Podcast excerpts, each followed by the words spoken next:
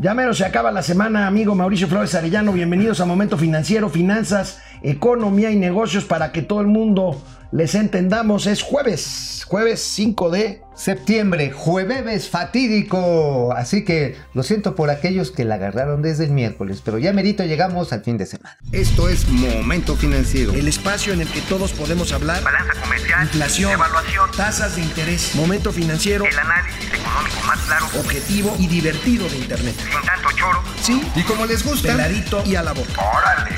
Vamos, réjete bien. Momento Financiero. Amigo, ¿no íbamos bien con Donald Trump? Así de llevar la fiesta en paz y que Pues sí, de todos repente un putazo, cuates. madre. Pues ayer nos recetaron, nos recetaron un 30.5% de arancel, o sea, de cuota compensatoria adicional al costo del acero. Ahora, este también es un conflicto que no necesariamente depende de manera directa de las decisiones del Departamento de Comercio. Es también un, un juicio que habían empezado las empresas acereras estadounidenses y lo que de alguna manera tienen que hacer los tribunales locales pues es procederles. Lo que, hace, lo que hacen estas demandas es acusar a empresas mexicanas que le venden acero, acero, como le dicen, este estructurado, a- estructurado. A, a- a los Estados Unidos de prácticas de dumping. Amigo, ¿por qué no nos explicas eh, en qué consiste una práctica de dumping por la cual una empresa estadounidense demanda a una competidora mexicana? Básicamente el dumping es cuando una, alguien acusa a alguien de estar vendiendo abajo de su costo de producción.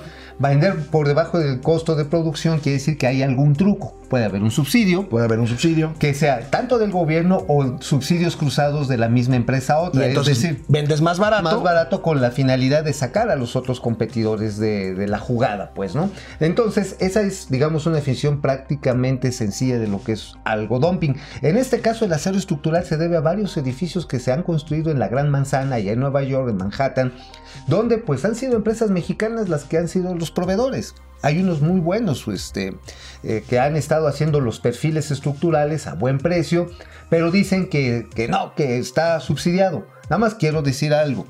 La energía eléctrica y sobre todo el petróleo, el combustible fósil es más caro en México que en Estados Unidos. sí, Entonces, pues ahí de entrada... Eso no compensaría. Eso compensa, dices, oye, pues no, digo, en todo caso, porque aquí pagan tres pinches pesos por los salarios, pues sí, pues a lo mejor... Bueno, pero- es, es contra lo que se han quejado muchos Ajá, industriales de Estados pues, Unidos ahora con sí los que- salarios mexicanos y pues, Canadá también. Pues sí, digo, ese es el punto. Ahora, si nos pagan como a los gringos, pues toda madre. Mire, México no fue el único acusado de dumping por No. acero, también China, por si algo les faltaba para pelearse Estados Unidos con los chinos. Y bueno, ¿cómo impacta esto en la industria? Pues le- la industria del acero es importante, como vemos en esta gráfica de nuestros amigos eh, del financiero, pues el comercio, el comercio de acero es, es importante, el comercio de acero implica... eh, pues muchas, este, no, no, esa, esa, esa no Es la gráfica. productos acabados, ahí había hasta vehículos automotores. Pero bueno, México, básicamente, ahí está. Ahora, si el intercambio comercial México-Estados Unidos, bueno, es una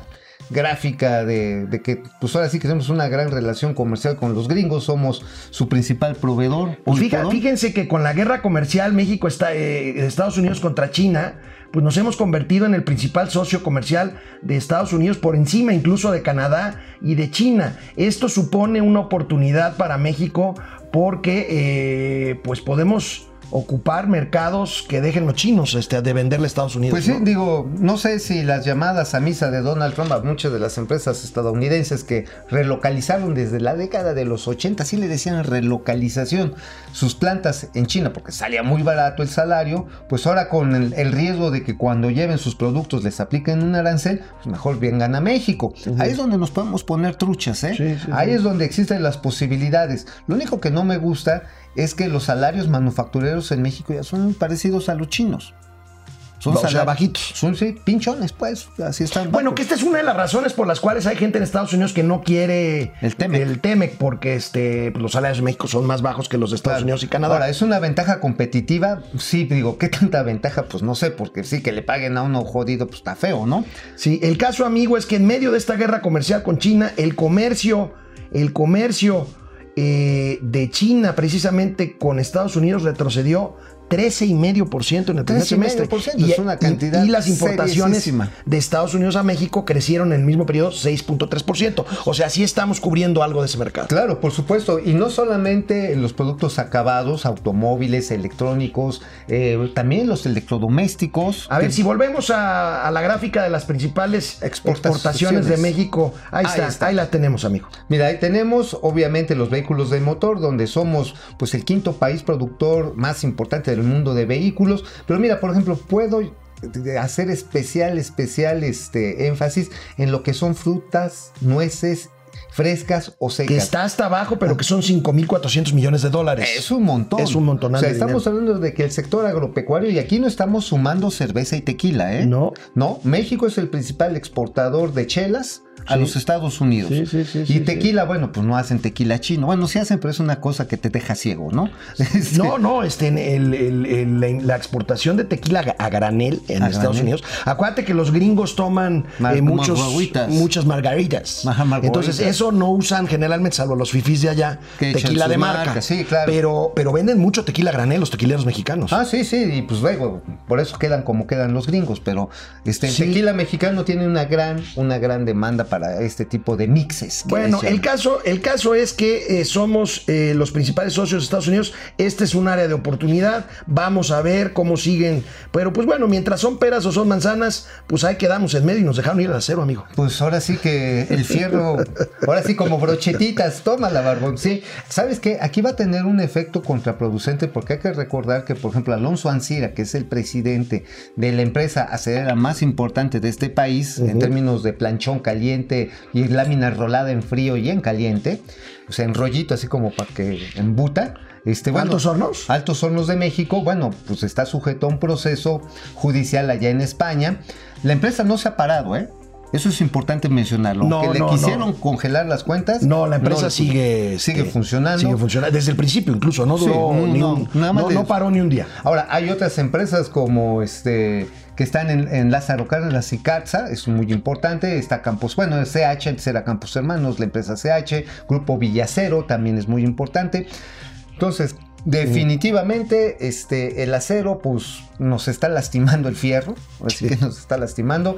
Y hay otras empresas Híjoles. más pequeñas. ¿Te acuerdas de estas industrias Tapia que Claro. fueron acusadas de algunas De Huachicol, ¿no? ahí de Huachicol y de algunas cosas ahí también está También. metida en este tema del dumping del acero. Bueno, pero en temas eh, ya menos industriales, más financieros, el día de ayer la Secretaría de Hacienda y Crédito Público anunció lo que parece ser una buena noticia, aunque, fa- aunque falta información.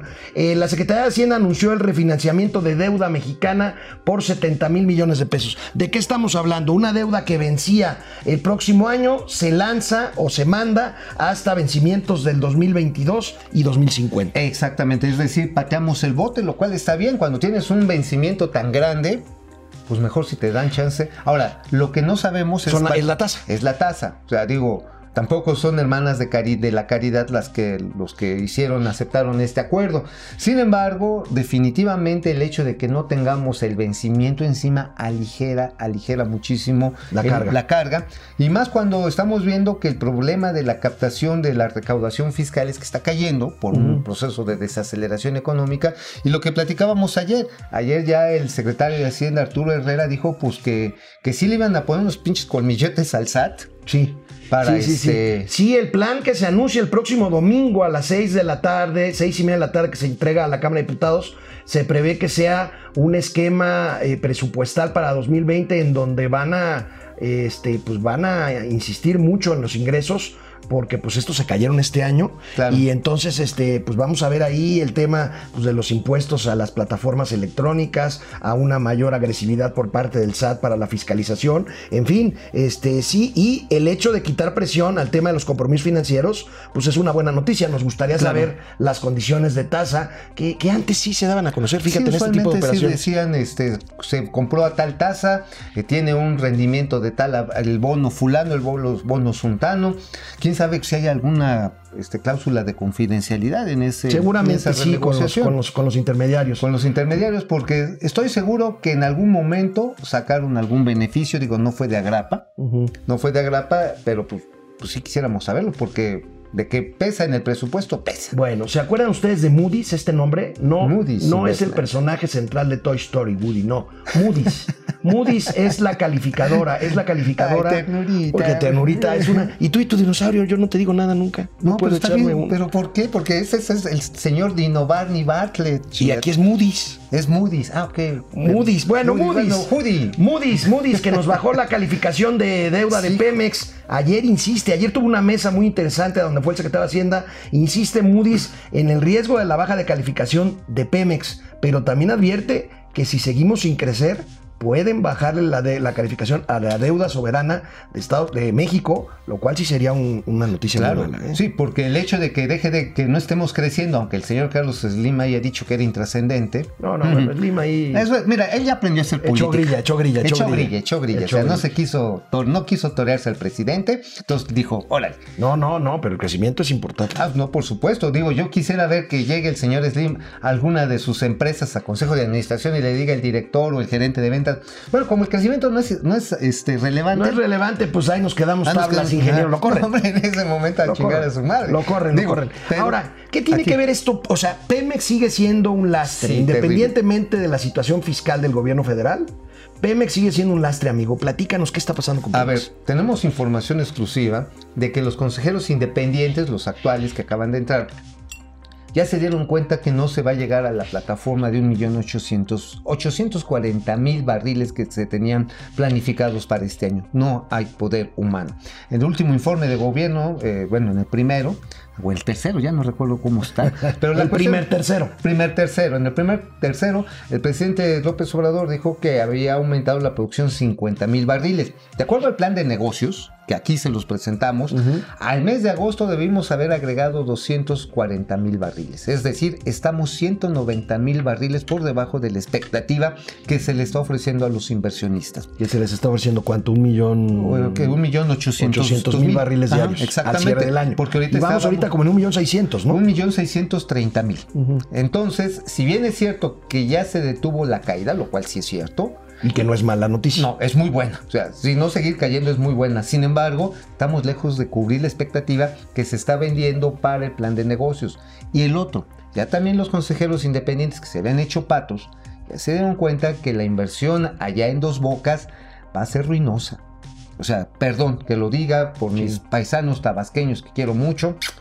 La verdad, Sí, está no. bien cañón. Está cañón. No hay, no hay manera de que sea solvente un proyecto de esa magnitud, cuyos costos, por cierto, amigo, ¿tú sabes qué precios se pagaron por los seis paquetes que se fueron asignados? ¿Cuánto?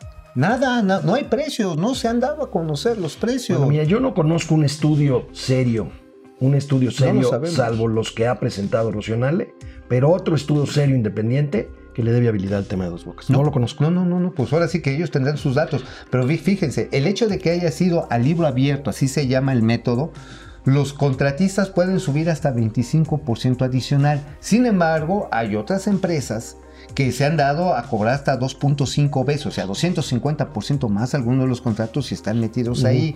No sabemos los precios unitarios. O sea, perdón que me ponga como ingeniero en petroquímica, pero no sabemos cuánto No, van a no, costar. pero pues eso es, eso Los es indispensable. En un proyecto, y más en un proyecto insignia de un gobierno, pues necesitas un proyecto bien hecho o ejecutivo, un plan de negocios, una tabla de tiempos, en fin. Y este, necesitas una contabilización precisa de pesos y centavos ¿cómo de qué dice- va a costar. ¿Cómo dicen los fifís gringos? Accountability. Accountability.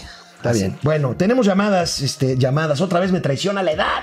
Dios mío, aquí se conecta, no llaman. O te qué conectan. horror, qué viejo estoy. Es que como te conectan, Qué no te viejo estoy. cuenta. Aquí, muchas gracias por conectarse, Alejandra Dawson. Eh, Dawson, a este gobierno no le gusta la transparencia de datos, solo AMLO puede verlos. Sí, este, saludos a los sobrinos. A los sobrinos, el tío Gamboín.